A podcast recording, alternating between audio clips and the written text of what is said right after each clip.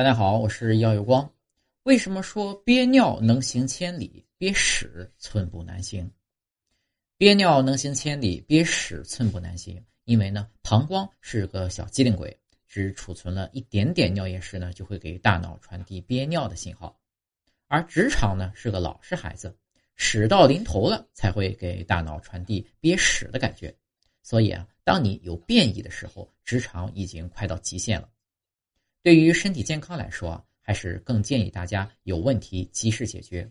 无论憋尿还是憋屎，都会造成潜在的危害，所以不要挑战直肠的极限，你会输得很惨。